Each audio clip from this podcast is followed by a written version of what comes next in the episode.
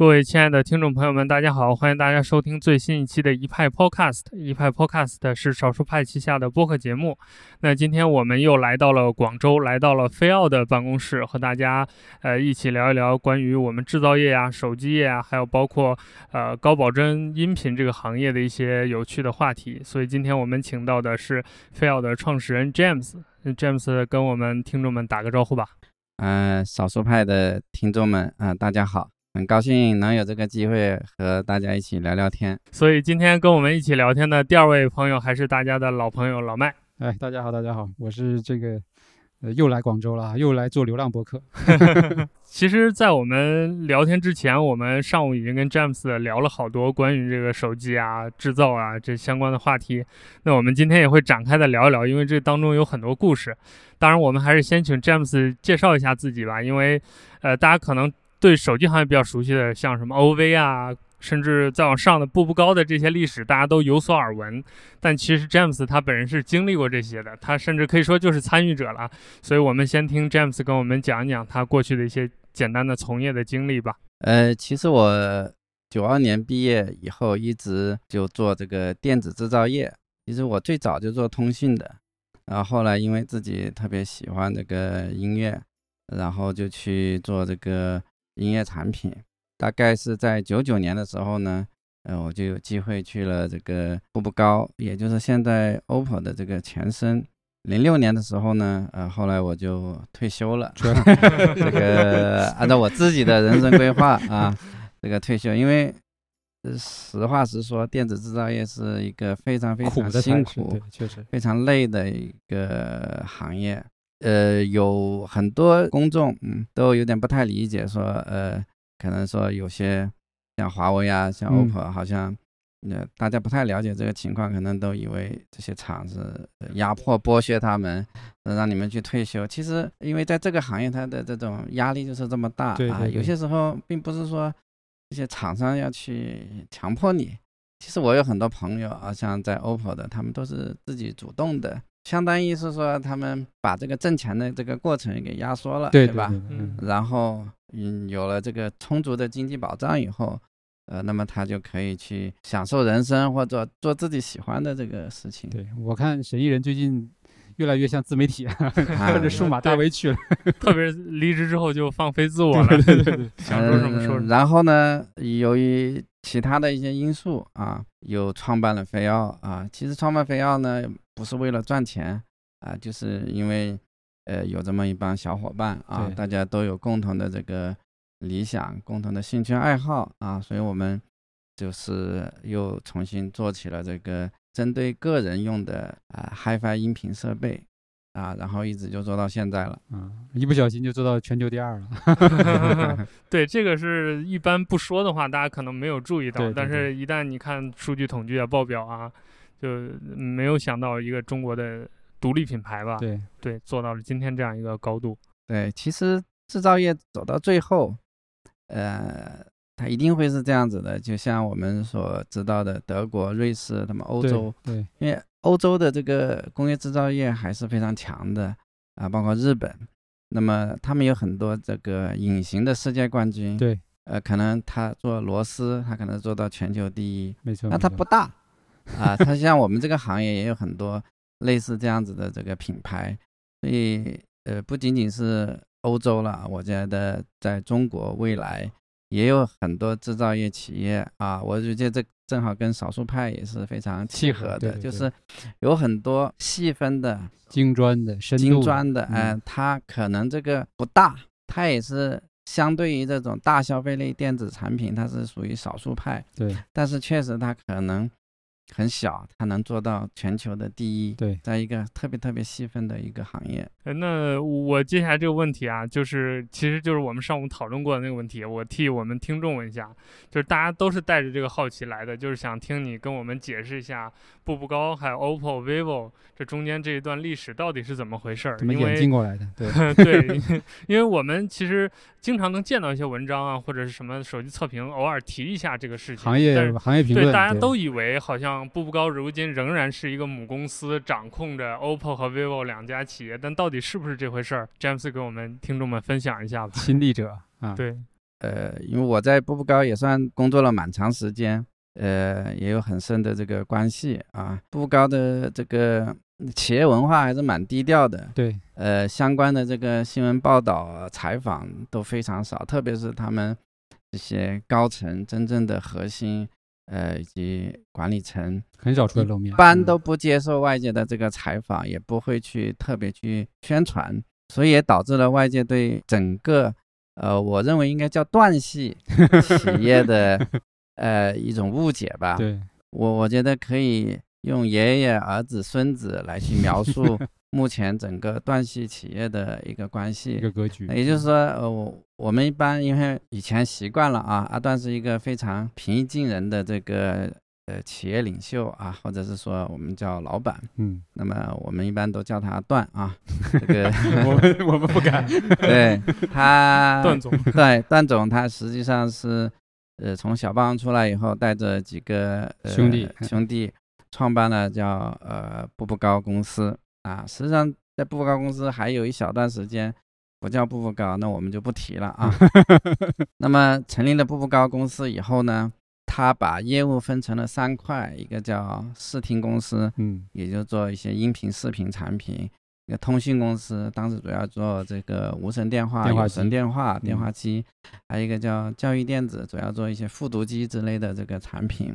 当时应该算是一个叫总公司加子公司的这样子一个模式。对，那么后期随着阿段这个退休到美国去以后，离开了实际的这个公司管理以后，所以的话，每个公司就最后都成了一个，不管是在各个意义上都是完全独立的独立公司。嗯也就是说，呃，步步高视听、步步高教育电子啊，以及步步高通讯。到了两千年以后啊，由于国际化的这个需要，呃，呃由于步步高这个品牌原来是一个中文品牌，它的 logo 都是一个步步高的中文汉字的一个变形，所以非常不利于国际化。那么在这个背景之下，加上呃原来它的这个产品的用户定位是偏向于工薪家庭的，所以的话，在做一些时尚类的这种数码电子产品的时候，就有点不太适合了。你要去改变这个品牌认知是非常困难的，所以当时他们就决定做新品牌，AV 厂也就视听公司就做了 OPPO 这个品牌，然后电话厂就做了叫 vivo，啊，电话厂做的 vivo，对，电话厂做的 vivo，电玩厂的话就做的小天才。应该说步步高应该叫爷爷啊，有三个儿子，这 三个儿子啊，然后长大成人以后就分家就生了孙啊，对，呃，就要分别叫 OPPO、vivo 和小天才。然后呢，这三家公司呢又呃为了这个做好不同用户这个群的定位对不同嗯用好的用户的定位，所以他们又做了一些子品牌。对，呃，这子品牌有的是独立的，有的是非独立的啊。你比如说，包括爱酷啊，vivo 的爱酷啊，还有这个 OPPO 就比较多了，一加啊，realme 大概的这个情况。所以你们可以认为这几个品牌是叫孙品牌 孙啊，或者叫孙公司。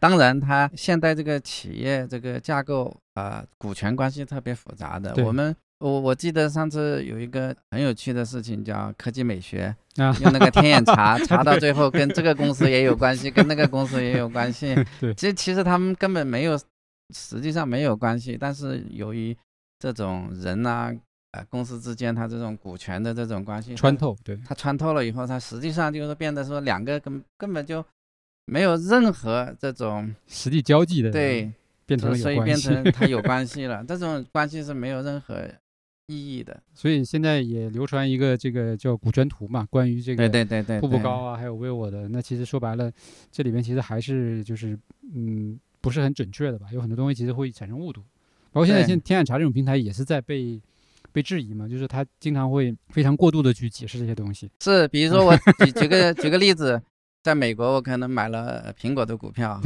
我可能买了这个 Facebook 的股票，我可能买了 Twitter 的股票，我买了三星的股票，难道这三家这几家公司它就有有任何关系吗？它没有任何关系，它只是有一个共同的股东而已。但实际上听起来这个故事，那就大概的知道了，至少 vivo 是真正的通信公司的这个子品牌出来的。那那 OPPO 其实偏向是是从影音转向了通信这样的一个概念。而且我们听众应该有的知道，就是 OPPO 当初做蓝光 DVD，对蓝光、啊、HiFi 的蓝光 DVD 这些东西做的都非常成功。包括现在那个就是一加的老板，呃，虎哥其实也是从海外的蓝光那个部门调回来做这个新品牌的嘛。这些故事就大家都知道了。对对对对，对，但是可能真的再往顶层做到这个说步步高这件事情，我觉得可能詹姆斯今天讲的这些，我们大概才知道啊，这背后的这个实际的逻辑。对，包括我们今天做这个节目也有一个原因，就是奔着这段传奇的历史来的。嗯、因为詹姆斯他本人就是呃刚好知亲历者，嗯，对，亲历了整个的这个变化。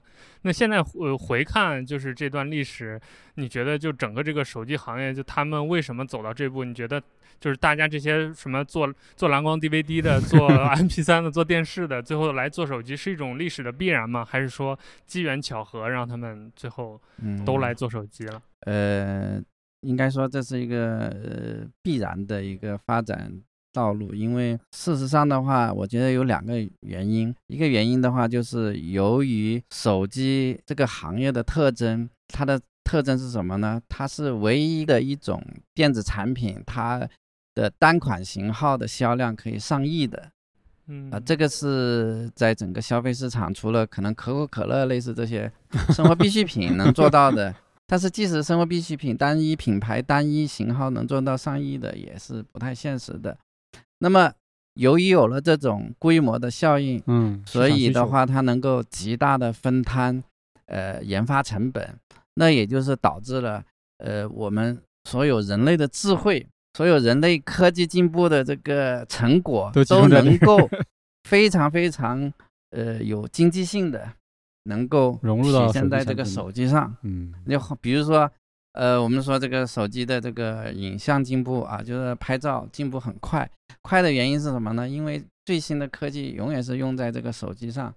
那同样的科技如果用在单反上，那可能现在单反的跟手机之间的拍照的差距可能更大更大。嗯对但是为什么不用在单反上呢？因为单反这个市场太小了，所以你可能投资十个亿研发了一项新的技术，用在苹果一个年销售量超过一亿台的，那它可能每一台机分摊的研发成本只要十块钱嗯，就可以了。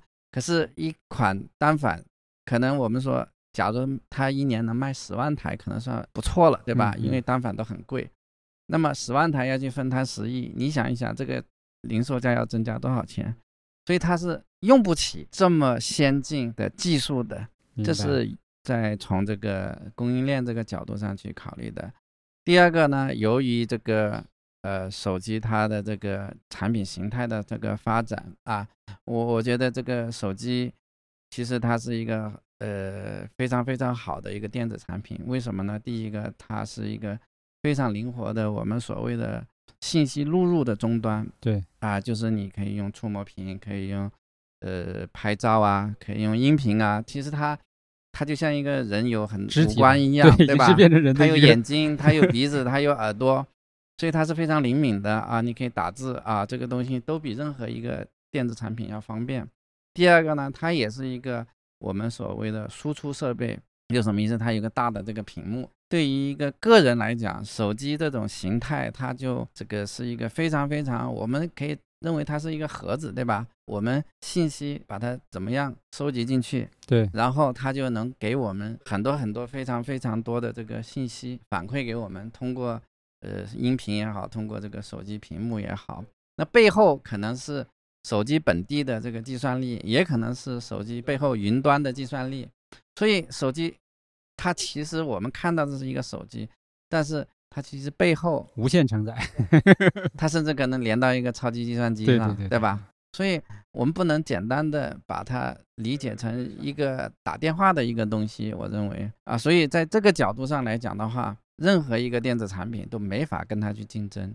那就嗯换句话来讲，任何一个做电子产品、电子硬件的一个、呃品牌或者公司，呃，如果它要发展，它最后发展发现到做到最后，其实它的竞争对手就变成手机了。对对对，是啊，所以这也是说，呃，这个 OPPO、vivo 他们最后都要去做手机的这个原因。必然结果。嗯，对，这是一个必然的一个结果。这个事情也挺有意思的，而且其实就大家一起都来做手机，跟我们非要现在做这个事儿，某种程度上刚好是相反的嘛。就，呃，手机是一个大众市场，就是说它涵盖了大部分人的大部分需求。但是像我们非要这种，就是一个垂直领域，它满足的是一些小众人群的细分需求。对，更细致的一个需求。那这点上来说，呃，像我们现在非要选择这条路，原因是什么呢？呃，我们选择这条路的原因，我觉得最。重要的原因是因为我们喜爱这个行业，呃，现在在这个互联网时代啊，能够非常低成本的可以跟用户有直接的这个沟通和交流，呃，换句话来讲，我们是在为我们的朋友去做一些我们都非常喜欢的东西。那么，当然，坦白来说啊，赚钱还是要赚的，呃，赚钱在其次了。我我觉得。呃，可能每个做电子产品的人其实都有个梦想，我我们都想去做手机，但这手机现在的门槛太高了，嗯嗯，呃，所以并不是说你你你有这个梦想就能够去做的。那在这种情况之下，你比如说我们做这个行业。其实我们有很多消费者，很多忠实的消费者，他说你做一台 HiFi 的这个 手机，手机 啊，我其实我每天都能遇到消费者这么去跟我去说，他说你们做的产品也是安卓，也是大屏，对，也用手机的这个东西啊，其实我们离做手机就那么一步之遥了，可是它就是一道非常非常大的这个鸿沟在这里面啊，因为你真正要做手机的时候。你考虑的东西太多了啊！你的这个供应链也不支持，你很多很多很多会遇到很多很多的问题。你的这个这个产品上的不成熟、不完善，你会被放大无数倍。对对对对，所以这个不是说一个小众的公司、小小公司能够去承载的一个 这么大的一个梦想。对，确实，我们当时拿到这个飞奥的几个产品到公司的时候，大家看了一下说：“诶。”这不就是手机吗？为什么不加个那个通讯模块？但实际上就是这其实都是大家就是大众的一个单一想法，就是觉得，哎，加个通讯模块不是很简单的事情吗？对不对？什么四 G、五 G 的，那这样的话是不是里边的流媒体就可以不需要再连接 WiFi 或者不需要再再用卡来导嘛？等等，但想法是很简单，在供应链这个领域里边，在行业里面想把它做成就非常难了。呃，这个其实很多时候就是包括我们作为媒体，我们也不轻易去点评行业的事情，对吧？行业的东西还是行业的人才才才才真共真正理解，其他的人，对吧？现在有很多这种叫我们讲叫这个精神股东，对吧？每个公司都有大量的精神股东，对吧？站在后边指手画脚，然后这个这为什么不这样做？为什么不那样做？是，但事实上。还是有很多这个非常非常深的一些壁垒和其他的很多延伸问题。然后那刚好现在又到了手机市场的一个瓶颈吧，至少大家认为是这样的一个状态。呃，一方面是小品牌，对吧？也都基本淘汰的差不多了，对吧？罗老师也也也早早停工。然后魅族现在看起来呢，也是这种就是嗯，就是不上不下的状态。这些是原来我们认为比较小而美的品牌。然后那基本就剩下 OV，然后小米。华为基本就这三家，还有那当然还有苹果、三星嘛。那如果再往下走的话，詹姆斯怎么看这个市场的一个演进情况？就是还是会，比如说这几家再竞争出来唯一的那么一家或者两家，还是说这个事情会有另外一个走向？嗯，其实我觉得手机市场走到今天，它其实是由两端力量来决定的，一端力量是由于消费者来决定的。那消费者其实。和大家想象的恰恰相反，我我个人觉得，呃，随着时代的发展，这种人的个性化需求其实是越来越强烈的。对，就是人他由于各种各样的原因，甚至仅仅是由于喜好文化的原因，他都不希望我去跟别人用一样的东西。所以我们会看到有很多个性化的手机壳啊这些东西。对对对对对，它满足了人的这种一定的个性化的需求，所以需求是没有错的。并不是说人人都想买同样的手机，而是说人人都想买一台给他自己定做的手机啊。所以需求端是这样子，但是为什么手机现在看到越来越多的这个手机品牌消失了呢？啊，这个就是讲到了刚才老麦也提到，就供应链的这个原因。供应链它肯定从这个规模效应来讲，它只愿意去扶持大品牌。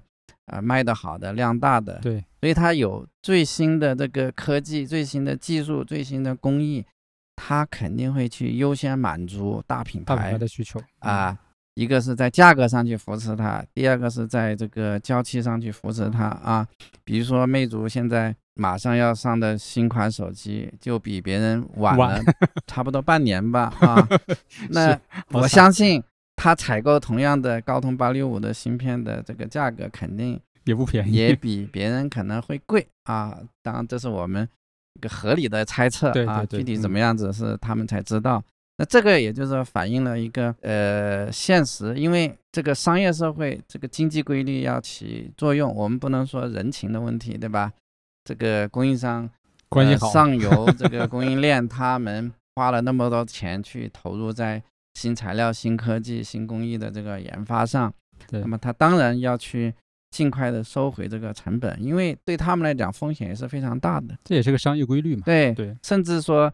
像我们说，应该都听说了，像苹果，它甚至它都会去投资到上游的这个供应链。对，那你说你这个工厂，呃，比如说你是做铝合金加工的，我我们听说的故事是这样子啊，苹果说我来买这个设备给你用，对对对，我买一千台。五轴的这个 CNC 加工中心，对，那你说你这个供应商是不是要给我去先生产呢？对不对？等我的需求满足了，你才去满足 OPPO、vivo，对吧？所以在供应链这里，就是谁的量大，谁的订单量大，谁就是大爷，这个是呃很残酷的一个现实。所以如果你是小而美，你小，你肯定受歧视，这是没有办法的。那么将来呃会怎么发展呢？我我其实趋势已经出来了。我觉得首先品牌从大的角度上来讲，公司的集中集中度是会越来越高了。也就是说，我们看到的剩下苹果、三星，嗯，呃，OPPO、vivo，还有小米、小米这几家。当然，可能联想那些我们不知道后面会怎么发展，但是趋势可能会。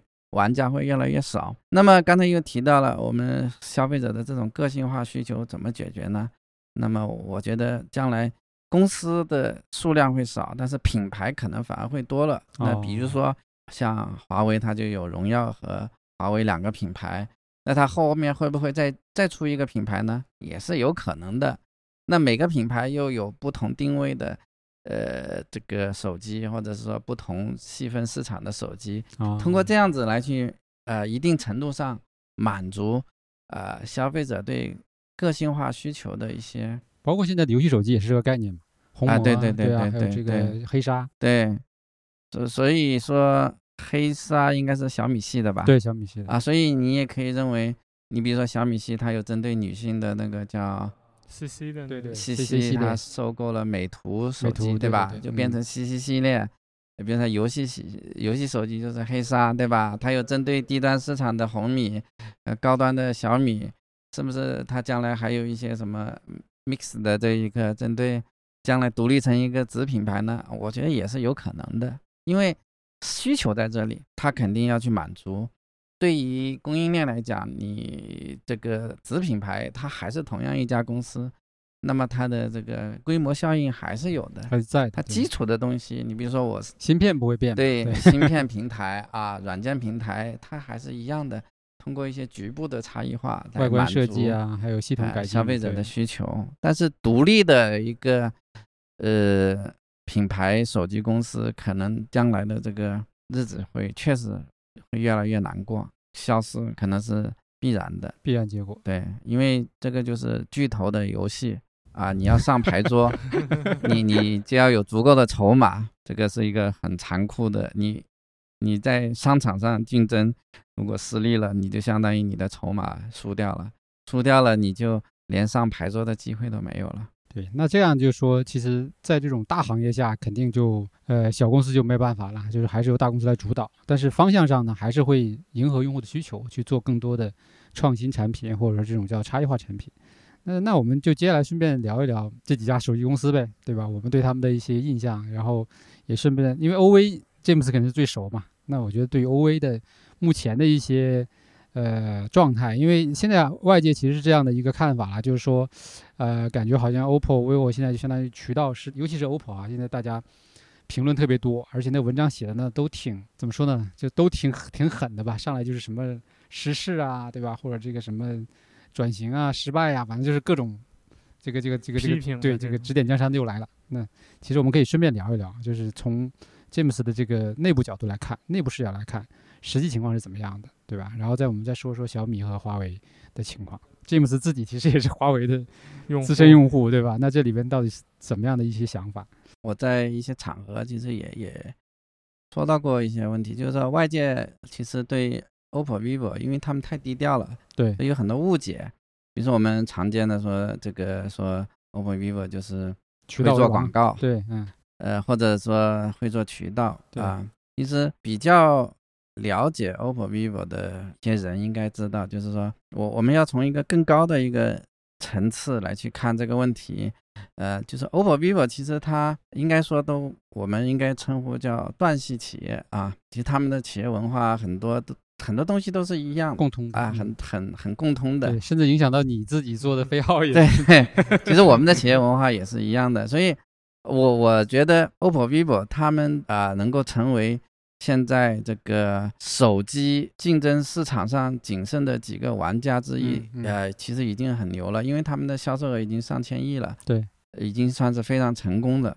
那么能够成功的这个秘诀，我我觉得不在于说他们会做广告啊，对或者会做渠道，呃，其实因为很多东西它是很容易复制的。你比如说，华为现在这个广告做的也不错啊，你要签个广告代言人，你请一个国际的一个广告公司帮你去做广告策划，而且花钱就行了。嗯对，很多东西其实是是是可以去呃学习，可以去借鉴啊，甚至说可以去复制的。对，嗯，所以你说荣荣耀去呃这个这对标这，个对标小米，他学了互联网的一些打法，这个电商直销其实也做得非常非常成功，甚至青出于蓝胜于蓝 是好像是啊。那么我我为什么觉得对 OPPO、vivo 非常有信心呢？因为我觉得 OPPO、vivo 其实刚才说了，它算是儿子到孙子的儿子辈。儿子辈。那么真正他们企业的这个文化的一这个继承啊，其实要从步步高谈起，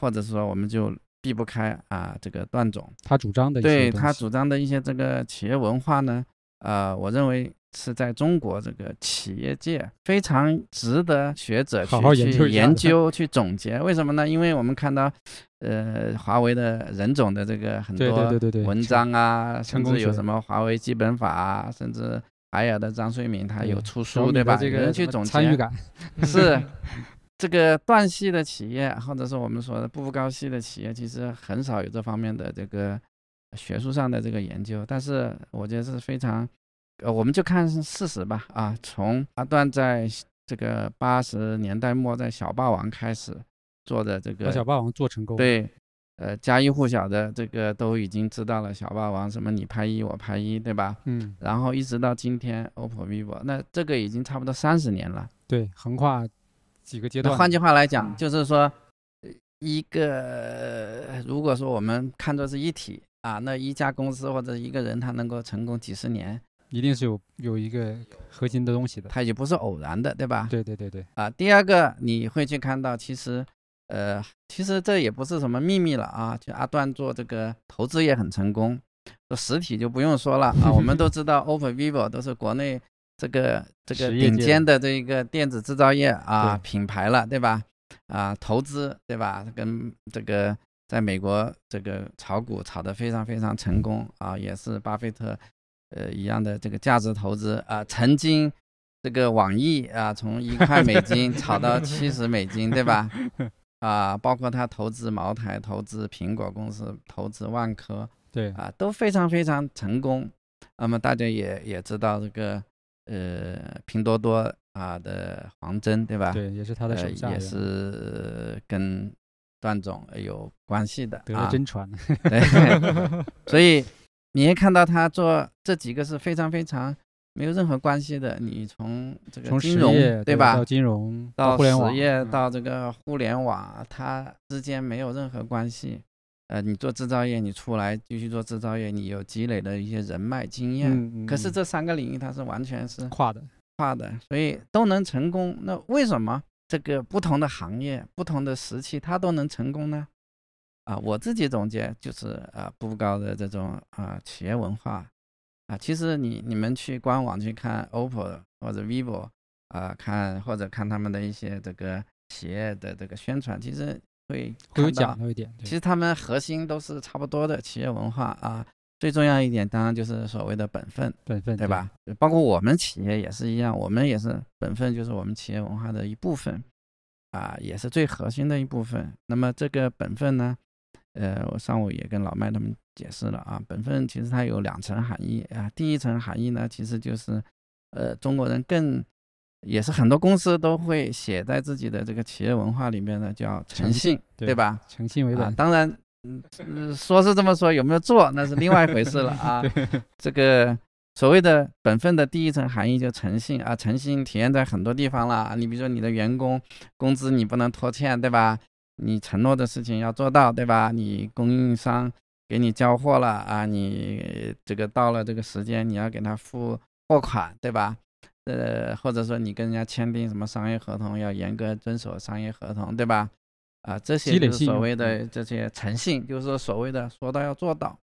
呃，这个我相信大家都比较容易理解啊。另外一层含义呢，就是说，呃，其实就是说不要去做超越自己能力，或者说不要自己做不到的就不要去承诺，就不要去去去说，呃，或者是说你不要，呃，对别人来讲就是不要轻易承诺，对自己来讲就是说不要去做太冒险、太冒进的事情，啊，所以这也才说，很多东西我们说阿端说的这个要，呃，这个快就是慢，慢就是快，对吧？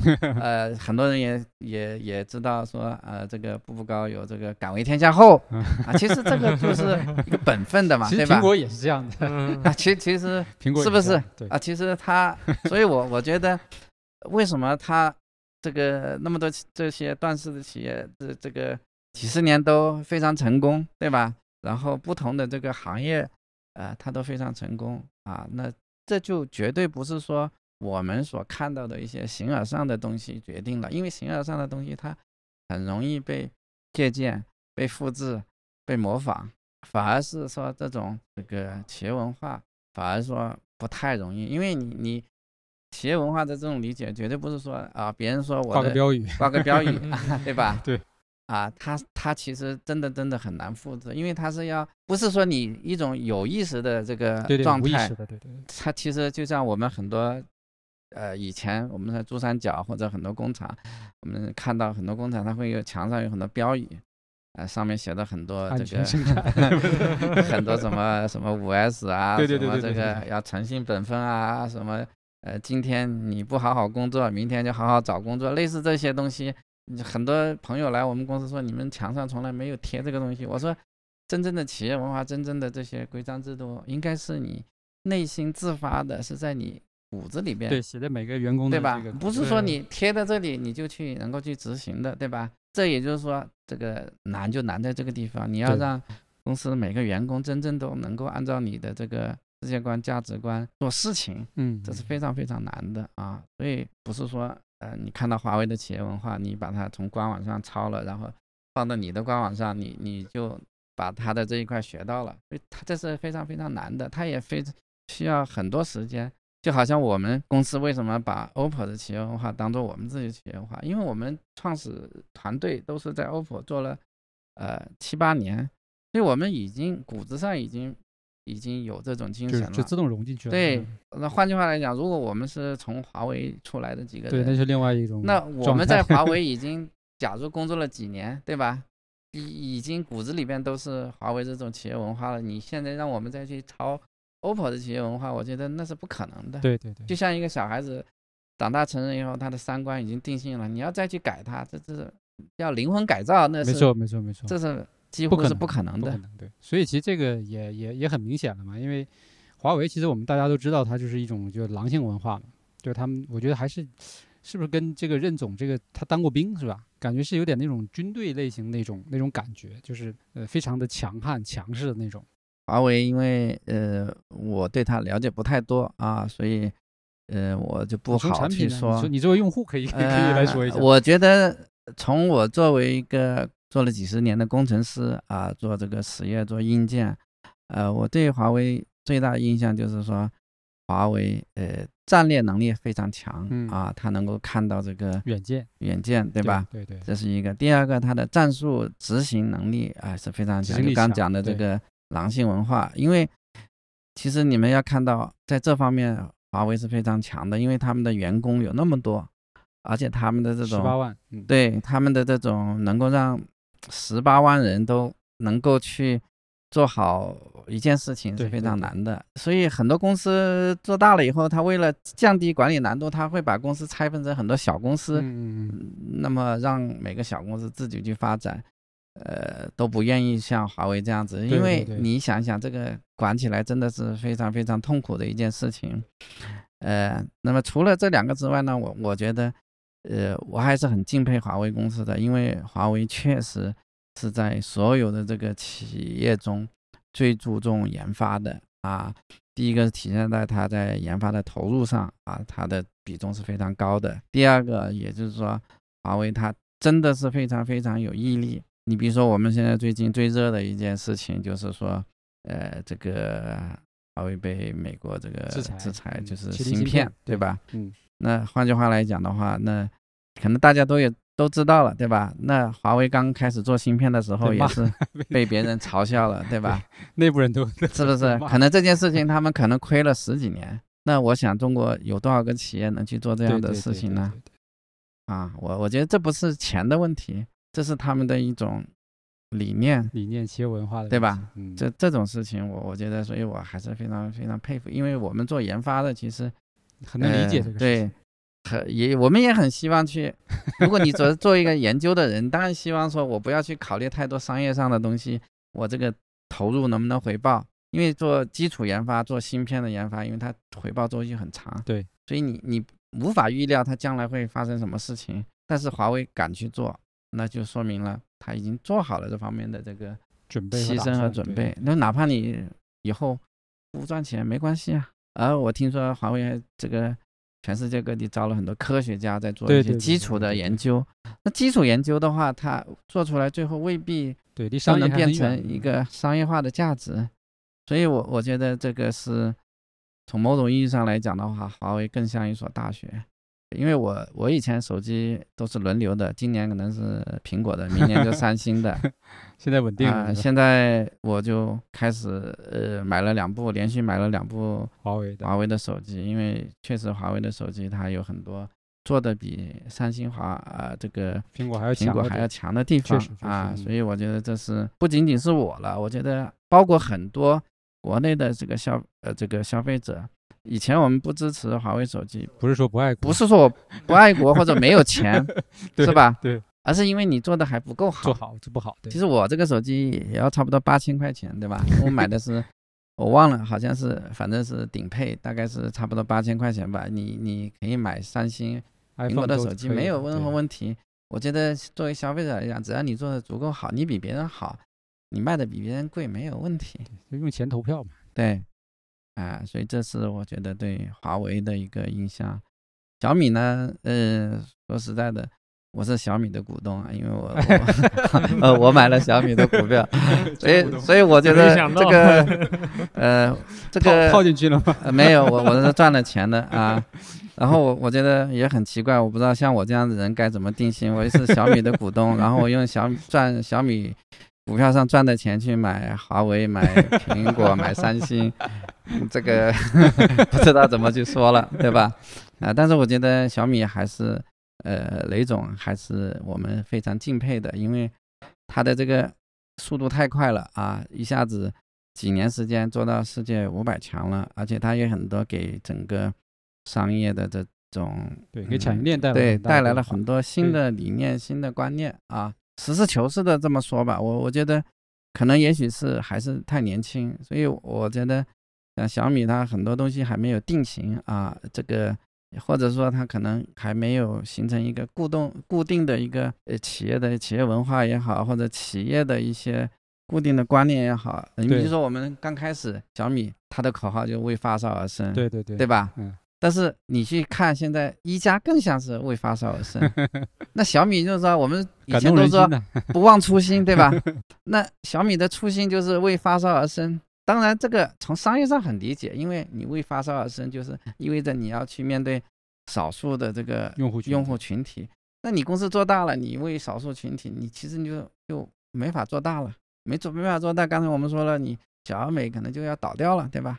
可能小米在这方面，其实它曾经是做过中国手机国产品牌的第一的，对吧？对对对，那我觉得其实它应该是比华为更有资格去做到现在华为做做到这个地位啊，所以我觉得可能，呃，很多呃，我我女儿就是一个米粉，她买了很多华为的手呃这个小米的手机 啊，所以我我觉得比较让我我们这些这个股东也好或者什么也好，比较稍微有点失望的地方就是说，其实我我认为要解决这个问题很很容易，就是说你你可以用红米啊或者是什么来去扩大你的商业价值，嗯，啊，但是不要忘了初心。对，少数派也好，或者非要也好，或者什么也好，其实我们面对的一群少数的用户，他们真的是非常优质的，对，因为他们愿意花很高的代价去追求那么一点点性能的提升，对吧？对对，所以这些人他是是整个是带动整个呃对行业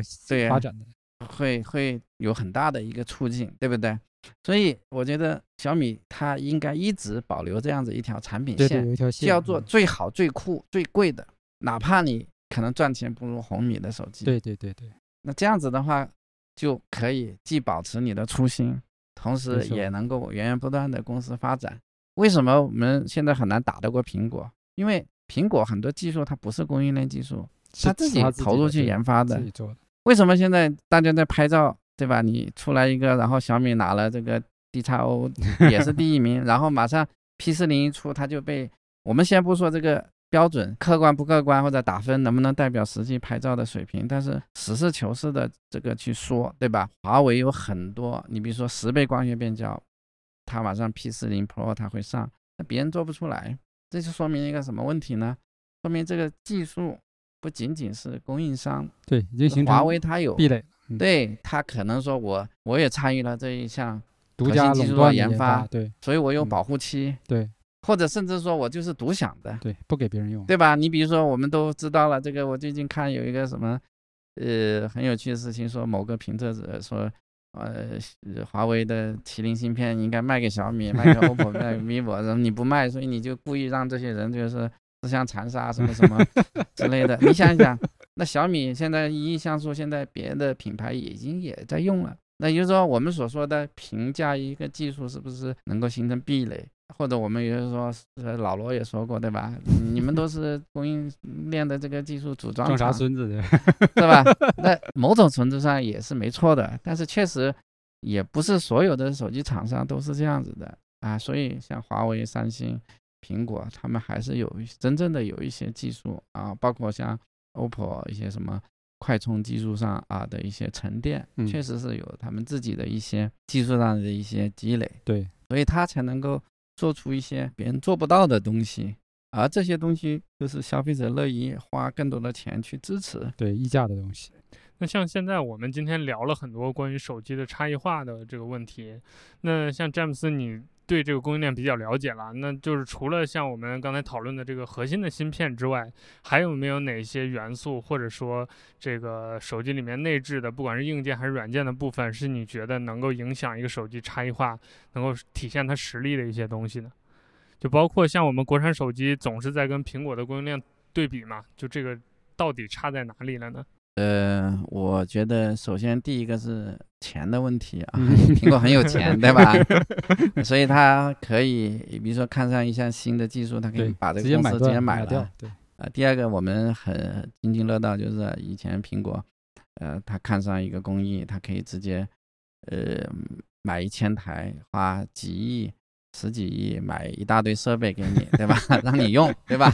你只要给我生产。就行了，对，啊，那国内的这个厂商可能没有这么多钱，你有这个想法，可能你没有那么多钱，你也没法去支撑。第二个呢，确实，呃，美国啊、是还是在在我们这个星球上，对啊在底层高科技，底层科学上，哎，它它还是领先的，所以美国它在这个苹果在美国，它还是有这个先天性的这个优势。那中国企业、中国手机要在这个上面，我觉得现在华为其实已经做出榜样了对，它在单点是上去突破，啊追的还是挺厉害的。对我我不要求在整体上比你强整体上比你强，对吧？我比如说我拍照，对吧？我就比你强，而且大家也知道，大公司出于呃各种各样的考虑，它在一些技术研发上的应用，它是会做保留的，因为它要确保我每一年，比如说我们所说的这个苹果，它肯定不可能说今年才规划明年的产品，那这五年每一年我我要做什么样子一个手机，推什么样子一个功能，它有一个路线图，对。啊，所以它才能提前去做研发，这也就给中国的这个品牌留出了很多这个空档，就是你可以按照你的一些想法，或者说有些东西，你比如说苹果做双色的时候，你可以做三色，对吧？你打乱它的节奏，对不对 嗯？啊，只要这个方向是对的，对吧？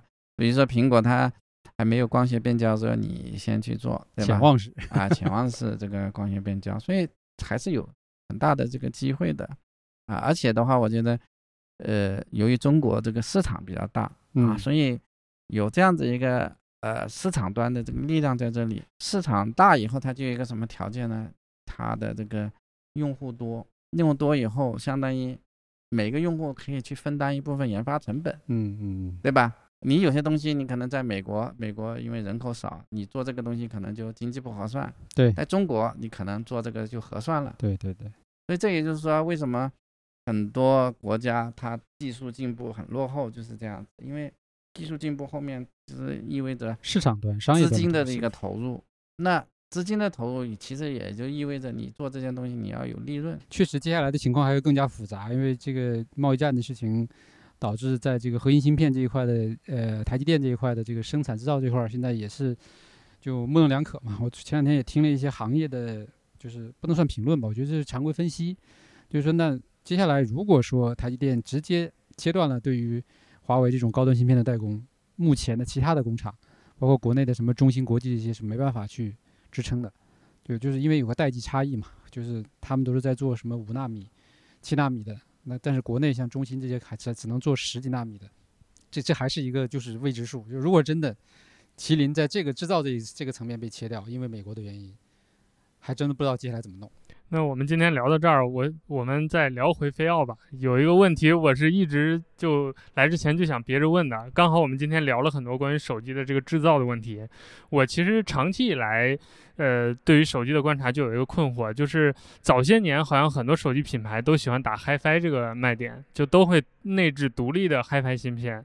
但是到了今天，这件事儿反而变少了。就是说，旗舰机它的卖点可能是双扬声器了，但是独立 HiFi 芯片这个事儿已经不是每一家都在做了。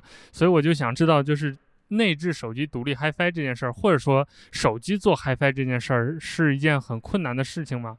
我个人觉得，从技术上它不是一个太大的问题，但是 HiFi 手机为什么 vivo 做了以后，包括小米也跟进过啊，对对对，包括中兴好像一些什么乐视啊，也也曾经 做过一些这有一段个东西有这个风啊那 vivo 那么我记得是那么为什么包括 vivo 它都把呃这个以前它叫 HiFi and Smart 对吧？？对，现在改成这个呃好像是呃 Video and Smart 还是什么呃 Photo and Smart。那么为什么呢？我觉得第一个是由于人的生理结构所呃决定的，就是说人的听感它的这种分辨能力是没有这么强的。就比如说你打个比方吧，我们说显示屏一个 720P 和 1080P，谁都能分出来。谁都能看得出来，或者你这个色彩偏色了，你放在一起可能很很容易就分辨出来。但是你比如说我们说播放器跟手机，很多人就听不出来，甚至说三二零 K 码率的这个呃 MP3 和一个呃无损的 vivo 的这个格式，他也听不出来。就说嗯当然不是说所有人听不出来。是大部分人听不出来，所以发烧音乐发烧友就变成非常非常少众的了只。能是那一小部啊分人。那就是说，手机作为一个大众消费品，其实你你就搭载了这个 HiFi 的功这个芯片也好，或者你是往 HiFi 这方面去靠，其实对于买这个手机的人，这个没给他带来什么实际的意义。那你说，如果真的针对那些所谓真正的音这种 HiFi 器材发烧友，手机那么所谓的的这种金耳朵，可能我自己算了啊，算了一下，可能就十万人。你说这为这十万人，你去做一台所谓的 HiFi 手机吗？其实我觉得这是，呃，没有这种经济上的这种合理性，对吧？所以可能小米做了以后，发现我做了这个 HiFi，因为你做了这个 HiFi 手机，你要放一个独立的芯片，不仅仅成本增加了，而且你设计复杂了，还有干扰啊，还有很多乱七八糟这个问题，对吧？还占用了空间呐，对吧？耗电又增加了，然后你对你销售没有任何帮助，对，嗯，因为你的受众就根本就 不在乎辨不出来，也 不在乎这个东西，它是一个，我们就套用前段时间说的叫感知不强的一个东西。所以，对手机这个来讲的话，它不存在技术上，不存在什么，就哪怕说他没有这个技术，他没有这个经验，对吧？手机厂都是可以财大气粗的，对吧？收购一家那就不要嘛？他可以，对吧？他把全世界就任何一个手机品牌，我们现在说的还存在的，他要去把全世界的海外品牌收购，其实都不是一个很困难的事情。就是假设。纯粹从经济上来去考虑的话啊，当然有的人说我我就是不卖，那是另外一回事。从经济上来讲，他都可以去收购，收购未来不就是把这些东西都都有了吗？那为什么不去做呢？对吧？包括苹果是一样嘛，对吧？就是因为他觉得这东西对于大部分人来讲，它是属于感知不强的一个东西，一个少众的一个需求。为了这个东西，而且这个东西的话，对于普通消费者也是不好的一件事情，因为它会相当于额外的成本。对，对于对音乐没有那么高要求、对音质没有那么高要求的人来讲，等于他为少数的发烧友买单去掏腰 包买单了，对吧？那这是一个不合理的，是一个不正确的一个经济现象。包括现在我看 vivo，它也不太提这一点了啊，应该应该一年前就没有。对这个点。在这个实际销售上，我我认为它也不会形成任何实际实际意义上的一个卖点存在，因为你不像这个手机拍照，一看感知非常放在一块，一看，哎呀，这个能拍到这个五百米以外的这个文字，我这个拍不到，是吧？或者说我拍个自拍，这个能够拍的我很漂亮，这个就拍的不漂亮，马上这个消费决策很简单，你这个听要他听半天。啊，听出来差异没有？啊，没有。你你说他 凭什么去买呢？对不对？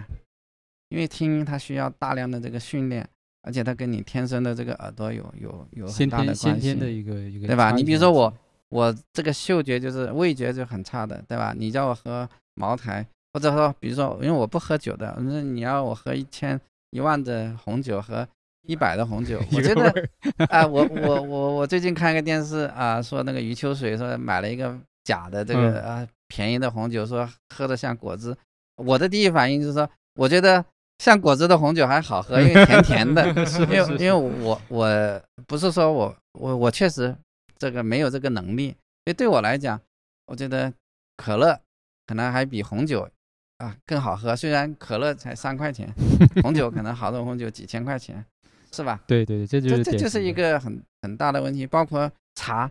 有人说喝几千块钱的茶叶，我觉得我也是不喝茶的人，所以我觉得几块钱的茶跟几千块钱的茶没有差异，是不是？对。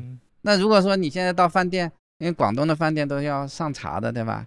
他茶位费，你你说，如果我去任何一个饭店，他都要强制性的让你上几千块钱一位的茶位，你说这合理吗？这肯定不合理嘛，对不对？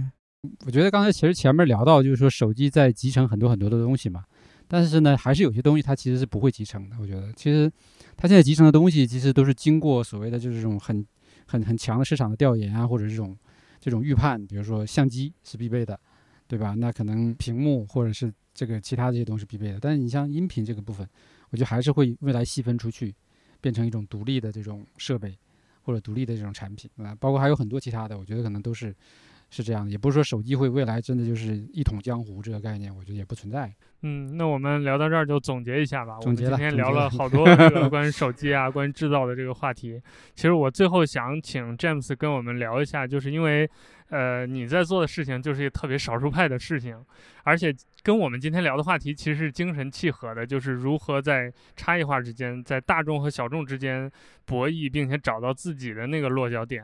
所以，那最后可以跟我们的听众分享一下，就是包括你在做飞奥当中这些心得，包括你对于整个这个制造业的这个发展的看法，未来是会比如说这种大众消费一统江湖，还是可能小众的这种需求被慢慢的挖掘越来越多，反而呈现一种百花齐放的一种状态？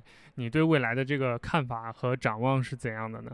首先一个，我对大众和这种小众的看法是这样子，就是说很多人也也跟我提过这个问题。他说，手机假如这个音质越做越好，你们不就失业了吗？嗯，对，我觉得我不会失业，为什么呢？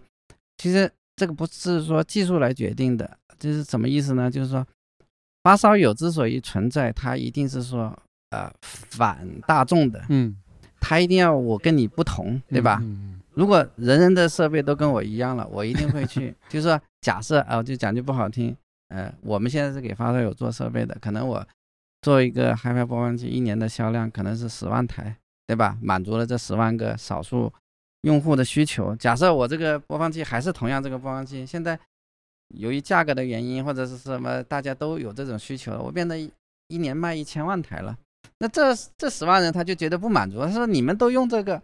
我就不买你这个了，所以他一定会有更高的需求。那手机如果说都音质都超过我们了，那我们就会去做更高的，因为它总有空间，我们可以做更大推力的，对吧？所以这个是它是一个相对的概念，对不对？就打个比方，十，呃，这么说吧，五十年前的音乐发烧友，他们现在的这个以前用的所谓的 high end 的 HiFi 的器材。可能真的还不如现在的手机，由于技术进步，对吧？对对。或者我们说，我们刚开始，我因为我的这个历史很久了，对吧？我们刚开始的数码相机，对吧？那发烧友的可能就是一百万的像素用的，你现在随随便便被手机的就秒了嘛，对不对？但是这时候我们看到这个单反它不断的在进步，对吧？它的这个数码相机不断进步，它它会，总之就是说，消少数。是发烧友，这个之所以成为发烧友，不是说因为他们的东西的性能达到了一个程度，而一定是说我就是不屑于和你们用一样的东西。对，我要不断追求更高更好。他一定是说你们晚的我就不晚了。就打个比方，LV 的包，如果人都买的时候，那 LV 就成了一个普通品牌，一定会有另外一个可能是 AV 或者是 BV，它就成为一个。更更高的奢侈品，对不对？其实奢侈品跟我们所的这种少数的东西，它其实是一样的。我就是为了满足这一小部分人，当这个小众的需求变成大众的时候，他就会抛弃这样子一个需求，他就会我有更高的一个要求。少数和大众，它永远在转换。嗯，对对对。我们几十年前，呃，这个当我年轻的时候，一部大哥大是要卖一万多。入个网还要差不多一万多，所以那时候有手机的，是不是就是 少数发烧友？对，就是少数派。那现在他们变成了少数派了。那现在可能玩卫星电话的就是少数派。对，那你过了十年以后，我可能你现在随便一个手机都能卫星通话。那所以它是一个动态、一个互相转变的，少数派不断的变成大众派。对对。然后又不断的衍生出少数的需求。所以永远会有那么一小撮人的需求，就是比别人更高要求，他们也愿意用为了这百分之一的提升，甚至去花一倍、十倍的这个成本。呃，最后要跟大家说的就是，我们可能有一些飞奥的粉丝和听众啊，就比较好奇这期怎么没有聊飞奥的产品。我们计划是将来有机会的话，专门聊一聊这个高保真的音乐啊、HiFi 啊这些东西。对，所以这期其实我们是因为最直接的原因就是最近华为跟美国的这个限制的事情又吵得天翻地覆。呃，包括手机行业最近动态比较多，我们就想请一位比较资深的这个从业者来跟我们聊一聊，解构一下手机行业，包括帮大大家呃减少一些疑虑和打破一些大家陈旧的这种思维和看法。那将来有机会，我们还会录更多类似的这种选题的节目，包括刚才我们也说，我们在这个 HiFi 啊，在音乐方面也会给给大家做一些新的选题，让大家有更多的这个见识上的了解和拓展。那最后还是感谢大家收听我们这期节目，我们也谢谢 James 参加我们这期节目的录制。呃，大家记得到我们少数派主页来看这篇呃这期节目的文章，我们每一期都会给大家做一个评论的 对小抽奖。啊、最后再一次感谢大家的订阅和收听，我们下期再见。好，拜拜拜拜。好，拜拜。